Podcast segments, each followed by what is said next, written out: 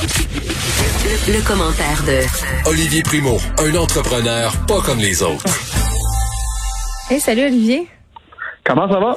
Ben écoute, moi ça va bien. Euh, je suis chroniquais ce matin euh, sur la dépression collective euh, qui peut-être nous attend et je discutais tantôt avec Madame Massé de ce qu'on pourrait faire peut-être pour se sortir de notre maras. Il y a une auditrice qui m'écrit que son garçon de 21 ans et ses amis ont décidé depuis avril de s'inscrire euh, comme bénévoles dans des banques alimentaires. Ils se rendent utiles, puis ça leur permet de se voir en personne pendant plusieurs heures tout en respectant les consignes. Je trouve pas ça fou parce que c'est vrai qu'on n'a rien à faire. Mais tu sais le but, puis même pas en pandémie mondiale. Euh, j'ai déjà eu un ami qui a fait une, dépression sévère, puis il faisait rien. Je comprends que quand tu es dans le mood de rien faire, puis tu es dépressif, euh, tu sais, c'est comme une roue, hein. Une roue sans fin. Fait que quand tu fais rien, ça te motive pas. Fait que j'entends ça, puis j'entends ce que tu me dis, puis je trouve que c'est une très, très bonne idée. Juste, juste avoir une motivation de faire quelque chose le matin, habituellement, ça te libère le cerveau, puis tu sais, ça, ça, te donne une motivation pour passer au travail de ta journée. Fait que je pense que c'est une très, très bonne idée, puis je suis content d'entendre que des jeunes font, font mettre leur l'épaule à la roue puis en plus, pour contrer la dépression, je trouve ça encore plus le fun. Puis aider le monde, puis se sentir utile. souvent, souvent, quand tu te sens utile, ça donne un sens. Donc, t'es moins chez vous à te demander où s'en va le monde, puis à capoter, puis à déprimer. Mais bon. Exactement. là, je, puis je veux juste qu'on bon fasse. Vendredi, bon vendredi. oui, mais non, mais attends. Puis je veux, je veux pas dire euh, que la dépression ça existe pas, puis que tu peux régler ben ta dépression avec un peu de bénévolat puis du sport. Il y a des gens qui ont un débalancement chimique dans le cerveau puis qui ont besoin de médication, puis c'est bien correct là. Ça, je, je tiens à le dire.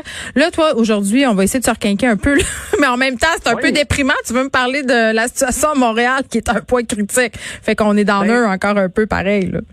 Je vais commencer par vous dire qu'on a une très belle journée. Il fait beau dehors, fait que là, on va en profiter. Ça, nous aide. Ça fait du bien. Et moi, je suis parmi les 4% de Canadiens qui souffrent de dépression saisonnière. Fait habituellement, je m'envole tout le temps une petite semaine dans le sud, et là, je peux pas, et ça me fait énormément de bien aujourd'hui. Cette semaine, je l'ai eu tough côté motivation le matin, là, quand il pleut tout le temps. Et t'as acheté une lampe? Tu sais, les lampes de luminothérapie, là? Pendant que je te parle, je la regarde. Je l'ai pas encore allumée, par exemple. Allume-la! Allume-la live! Mon, mon, frère a ça depuis des années et il me dit que ça fonctionne. Fait vrai, je l'essaye. ben là, franchement, paye sur le piton, Olivier, Seigneur. Non, je le sais, mais je, vais le faire après. J'ai peur de fondre pendant que je te parle. Mais euh, fait que ça, c'est première première des choses. qu'on a une belle journée. Et euh, écoute, sur le point critique, oui, mais moi, ça fait longtemps que j'en parle, que ça va être difficile avec le tourisme et tout. Mais en même temps, est-ce que c'est, je me dis, puis tu sais, je lisais tout ce qui est, sorti ce matin et tout ça, puis je me disais, est-ce que c'est le moment de, de, de le prendre, le virage de, de ce qu'on veut faire depuis des années? Tu sais, on parle, euh, ben, on, parle de, de, de, la ville qui est tout le temps congestionnée et tout ça. Là, on a vu les stationnements gratuits pour attirer le monde le, le, week-end pour mm. aller magasiner. Je suis allé sur Sainte-Catherine la semaine passée, c'est dimanche après-midi, c'est comme s'il y avait si j'étais à Sainte-Martine. Fait que je suis content qu'on on, fasse des efforts comme ça. Je trouve qu'il n'y a pas assez d'argent à injecter. On en injecte partout en ce moment. on dit une coupe de millions, mais c'est pas une coupe de millions que ça prend là, pour euh, pour euh, repartir une grosse ville comme, euh, comme Montréal. En plus, euh, Montréal, là, Montréal, c'est quand même 55% du PIB du Québec. C'est sûr, c'est énorme, c'est énorme, c'est énorme. Mais tu sais, en plus, on, puis là, je suis restaurateur, fait que je peux en parler. Ben oui. On sous-estime énormément la restauration. Tu sais, ça fait partie aussi. Il y a, il y a tellement de monde, tu sais, quand tu habites sur, sur les rives, c'est quand une fois par mois, une fois trois semaines, même une fois par semaine, hey, on s'en va à Montréal souper c'est la sortie de la semaine de sortir de tout le temps les mêmes petits restos, on s'en va là. Fait que, ça attire beaucoup, beaucoup de monde. Est-ce que, à court, ben là, c'est sûr que les restos sont fermés, mais est-ce que, à court, moyen terme, ça va attirer moins de monde vers Montréal parce qu'il y a moins de monde qui vont travailler? Je pense pas, moi. Moi, je pense que si on fait la, bonne publicité, on dirige bien le monde, avec le, le, temps, le monde font du Le problème, le, ouais, le problème avec ça, euh, le télétravail puis le centre-ville, mettons, là, si on veut parler de ça, euh, c'est qu'il y a beaucoup de commerces puis de restos qui bénéficiaient de l'affluence des travailleurs sur l'heure du midi. Moi, quand je travaillais au centre-ville de Montréal, tu sais, euh, qu'est-ce que je faisais sur mon heure du midi? Ben, je sortais m'acheter un T-card, j'allais magasiner euh, si j'avais le temps les trucs dont j'avais besoin dans les boutiques sur Sainte-Cat. Là, avec ces travailleurs-là qui sont plus là, qui désertent, il y en a une méchante gang qui passeront pas au travers. Là, c'est pas tous des restaurants où tu vas souper le soir avec tes chums. Là. 100% Je vais te revirer la situation de côté parce que là, aujourd'hui, je suis content, c'est soleil, fait que je le vois à moitié plein et non à moitié vide, le verre. euh, je vais donner la meilleure exemple. J'ai un de mes amis qui travaille chez une compagnie de télécom que je nommerai pas et ça fait 10 ans euh, qu'il part de Terrebonne puis à tous les jours, il va travailler au centre-ville. Et là, il s'est fait dire, tu reviendras pas. Fait que là, il est déménagé sur la rive nord, un petit peu plus loin. Il s'est acheté la maison de ses rêves. Il fait plus d'argent parce qu'il n'y a plus de dépenses de gaz, de tissu, justement du lunch le midi.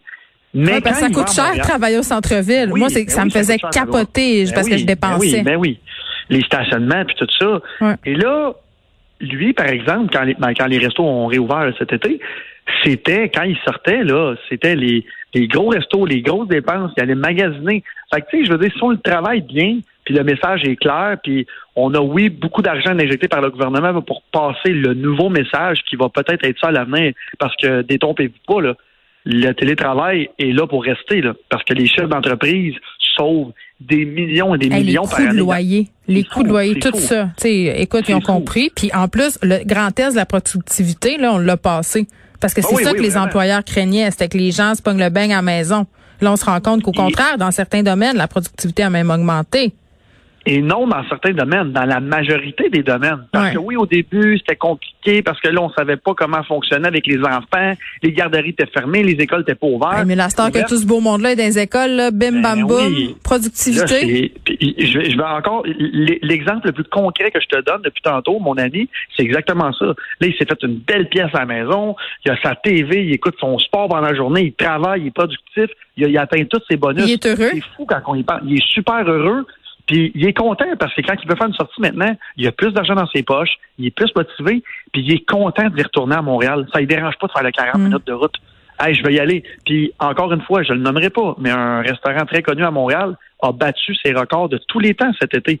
Puis c'est un restaurant quand même dispendieux parce que le monde se gâtait, il n'y avait plus de dépenses. Fait que moi, je pense que oui, je comprends, c'est une avenir noire pour les les les. il y en a qui se relèveront pas. Ouais. Non, c'est sûr, à 100% Mais tu sais, il y en a qui se relèveront pas, il y en a qui vont faire les moves, les, euh, les changements pour, pour se remettre à jour. Et les nouvelles compagnies qui vont réouvrir, ils vont s'ajuster à la nouvelle réalité. c'est le nouveau normal. Exactement. Fait que c'est pas vrai qu'on s'en va dans un mur parce que je, t'ai compté, je, reviens de Toronto il y a trois semaines. Là-bas, c'est le centre-ville est plein. C'est la folie partout.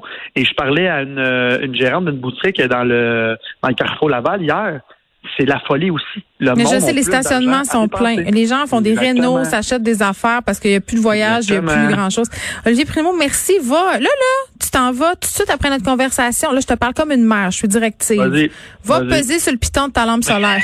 je l'ai, là. J'ai le doigt dessus. Faut que tu m'en parles la semaine prochaine si tu vois la différence. Une semaine de test. OK, bye, Oli. OK, bye.